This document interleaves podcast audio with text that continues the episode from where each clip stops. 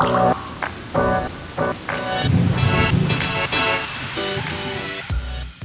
und herzlich willkommen zum Regenwassermanagement Podcast für die Baupraxis. Es geht weiter mit unserem Sonderthema Fassadenentwässerung. Nachdem wir in der ersten Folge über Anforderungen und Regelwerke gesprochen haben, werde ich heute mit Dirk über die Planung und Umsetzung sprechen. Ich wünsche Ihnen viel Spaß mit dieser Folge.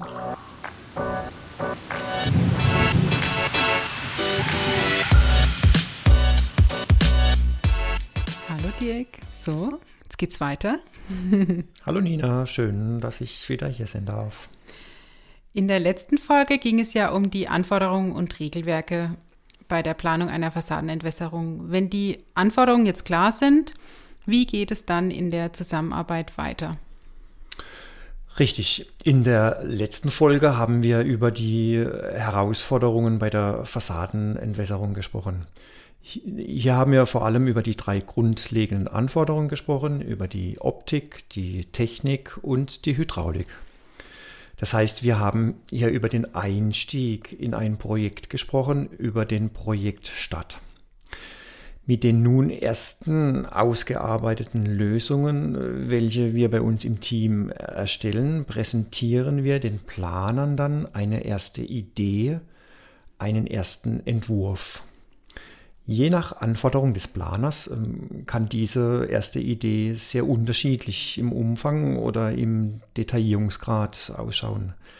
Da geht man auf den Planer ein, möchte er eine erste schnelle Lösung mit noch wenig Detailtiefe oder möchte er doch schon eine erste etwas umfangreichere Lösung? Wie kann ich mir so eine erste Idee vorstellen, wie du es nennst? Ja, eine erste Idee. Nach Klärung der Randbedingungen präsentieren wir eine erste Ausarbeitung, diese erste Idee. Oftmals ist dann tatsächlich die Optik der erste bestimmende Faktor für die Gestaltung der Fassadenentwässerung. Das heißt, es besteht der Wunsch nach einer bestimmten Art der Abdeckung, tatsächlich vielleicht schon nach einer konkreten Optik, äh, die wir dann versuchen passend zu finden. Wir betrachten aber hier schon auch wieder das gesamte Projekt.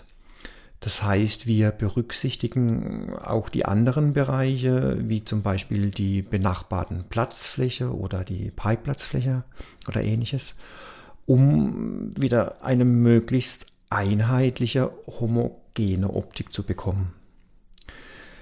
Natürlich besteht darüber hinaus auch der Wunsch nach einer bestimmten Materialart, äh, klassisch nach Stahl verzinkt oder Edelstahl. Aber aus optischen Gründen wird auch hin und wieder nach zum Beispiel beschichteten Lösungen gefragt, um zum Beispiel Fassadenakzente hier mit aufzunehmen. Aber auch Cortenstahl als Materialart wird angefragt und wurde bei einigen Projekten tatsächlich schon realisiert. Ja, auch ist nicht ungewöhnlich, dass zum Beispiel eine Schlitzrinnenlösung im Laufe der Planung einer klassischen Kastenrinne mit Abdeckung weichen muss. Vielleicht war anfangs eine dezente Rinnenlösung gewünscht, was eine Schlitzrinne ja darstellt, die dann im Laufe der Planung der Funktionalität weichen musste und durch eine Kastenrinne mit Abdeckung ersetzt wurde. Also es kann dann schon mal hin und her gehen, gerade am Anfang. Und wenn man sich dann entschieden hat oder quasi der erste Entwurf abgestimmt ist, wie geht es dann weiter? Ja, als Basis äh, ist dann tatsächlich diese, also diese Grundlage dient als erster Entwurf. Darin finden sich dann tatsächlich die ersten Lösungen hinsichtlich Optik, Technik und Hydraulik. Jetzt kann sich dann eine gewisse Dynamik entwickeln. Das heißt, Feinabstimmungen mit verschiedensten Anforderungen müssen erfüllt werden. Wir gehen jetzt in die Tiefe, was die Planung der Rinnen betrifft. Wir stimmen Rinnenhöhen aufgrund der Hydraulik oder der zur Verfügung stehenden Bauhöhen ab. Wir stimmen Rinnenbreiten aufgrund von Fassadenelementen, Dämmungen, Leibungen etc. miteinander ab. Anfangs wird auch immer nach der perfekten Lösung gesucht. Dadurch werden am Anfang auch oft Sonderlösungen mit individuellen Abmessungen in Betracht gezogen, sei es in der Breite der Rinnen oder auch in den Längen der einzelnen Rinnenstränge. Ja, bei der Fassadenentwässerung liegen die Rinnen direkt an der Fassade und werden nicht allzu sehr belastet.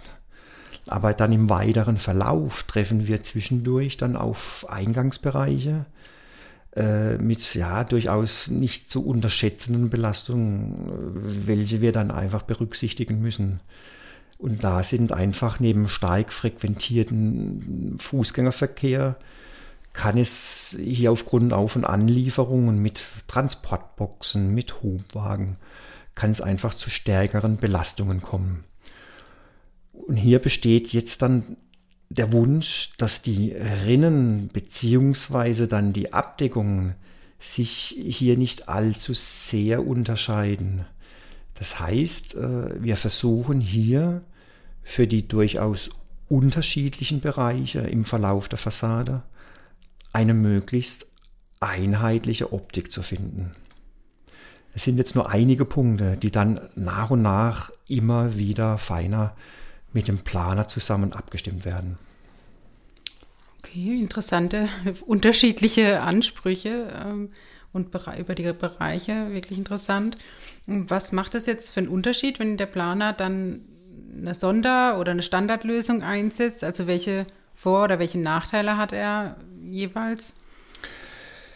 Ja, wir haben jetzt die äh, individuellen Rinnenlösungen erwähnt. Ähm, ja, vielleicht muss ich mal zuvor noch unterscheiden zwischen den absolut notwendigen Sonderlösungen aufgrund der technischen Anforderungen. Ähm, hier ist es gut, dass wir technisch eigentlich fast immer eine Lösung realisieren können. Und falls dann technisch erforderlich kann auf diese Sonderlösung eigentlich auch nicht verzichtet werden. Das ist der eine Part der Sonderlösungen. Als zweiten Part würde ich jetzt die, die Sonderlösungen nennen, die man in Betracht ziehen kann, aber vielleicht nicht unbedingt muss. Es besteht vielleicht anfangs der Wunsch nach einer individuellen Baubreite, vielleicht aufgrund der Leibungsbreite, die sich vielleicht nur minimal von unseren Standardbreiten unterscheidet. Hier sprechen wir oft äh, nur von 5 mm, 10 mm, manchmal nur von wenig mehr. Oder äh, es besteht der Wunsch nach passgenauen Längen, die mit individuellen Rinnen problemlos bereits in der Herstellung realisierbar sind. Damit sollen dann bauseitige Anpassungen so gut wie möglich minimiert werden.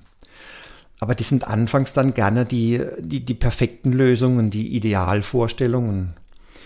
Ähm, diese Lösungen mit den vielleicht zahlreichen Sonderlösungen können sich dann aber im Laufe der Planung durchaus hinsichtlich Standardlösungen verändern. Ganz klar, die Kostenplanung kann hier durchaus der entscheidende Faktor sein.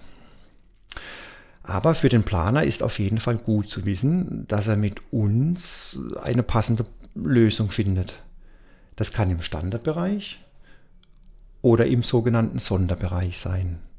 Oder oftmals wird sogar eine Kombination, das heißt ein Mix aus Standard und Sonder umgesetzt. Auf jeden Fall kann der Planer sich sicher sein, dass wir eine passende Lösung kostenoptimiert auf jeden Fall finden. Und wie lange kann jetzt so eine Planungsphase dauern? Hört sich ja doch sehr ja, komplex an. Ja, die Dauer der Planungsphasen, die kann in der Tat tatsächlich sehr unterschiedlich ausfallen. Da haben wir tatsächlich schon ja, alle Extreme erlebt. Es kann durchaus vorkommen, dass nur wenige Wochen Zeit ist, hier zu unterstützen. Dann muss natürlich alles ganz schnell gehen. Und dann ist natürlich super, wenn man hier im Team agieren kann. Das heißt, mehrere Personen übernehmen einen kleinen Part und alles fließt am Ende zusammen und wir können den Planer dann so schnell wie möglich bedienen. Aber es ist auch keine Seltenheit, dass, äh, dass die Planung durchaus zwei, drei Jahre dauern kann. Ähm, dann ist es natürlich wichtig, dass man äh, jederzeit einen schnellen Zugriff auf das Projekt hat und sich immer wieder gut zurechtfindet. Man hat vielleicht einige Monate nichts vom Projekt gehört und soll dann recht schnell eine Kleinigkeit nochmal prüfen oder überarbeiten. Und dann ist es natürlich gut, wenn man äh, sich schnell im Projekt zurechtfindet und dann zeitnah die gewünschte Rückmeldung geben kann. So ein erfolgreiches, erfolgreich abgeschlossenes Projekt, jetzt egal wie lang, äh, kann dann schon mal glücklich machen, oder? Natürlich, das stimmt einen glücklich, wenn ja natürlich das Projekt erfolgreich abgeschlossen wird. Ganz klar. Aber wir haben jetzt auch gehört, wie ein Projekt sich dynamisch entwickeln kann. Wenn man dann im Nachhinein vielleicht nochmal die Zeit findet und nochmal reflektiert, welche Ideen, welche Lösungen, welche Anpassungen man zusammen mit dem Planer erarbeitet hat und was daran daraus entstanden ist, ist man durchaus ein bisschen stolz auf das Geleistete. Und wenn man hin und wieder natürlich noch das Projekt auch in Live sehen kann, dann, ja, dann ist das durchaus sehr beeindruckend. Mhm. Ja. Und aus dem Grund äh, mag ich eigentlich meine Arbeit jetzt schon seit mehr als fast 20 Jahren hier bei Hauraton. Ja, Dirk, das spürt man und kann man auch wirklich total verstehen äh, bei so tollen Projekten, die du ja auch schon betreut hast. Ähm, deshalb wollen wir in der nächsten Folge äh, über ein konkretes Projekt sprechen, wie da einfach auch äh, die, die Entwicklung war. Kannst du schon mal ein bisschen was erzählen darüber? Ja, wir betrachten in der nächsten Folge dann ein konkretes Projekt und versuchen da diese jetzt beschriebene Dynamik, was wir in der Planung erleben, äh, aufzuzeigen, wenn es dann tatsächlich in die Umsetzung geht. Das wird auch, denke ich, ganz spannend. Und da bringst du vielleicht auch jemand mit, richtig? Da bringe ich vermutlich eine Kollegin mit. Sehr schön, da freue ich mich.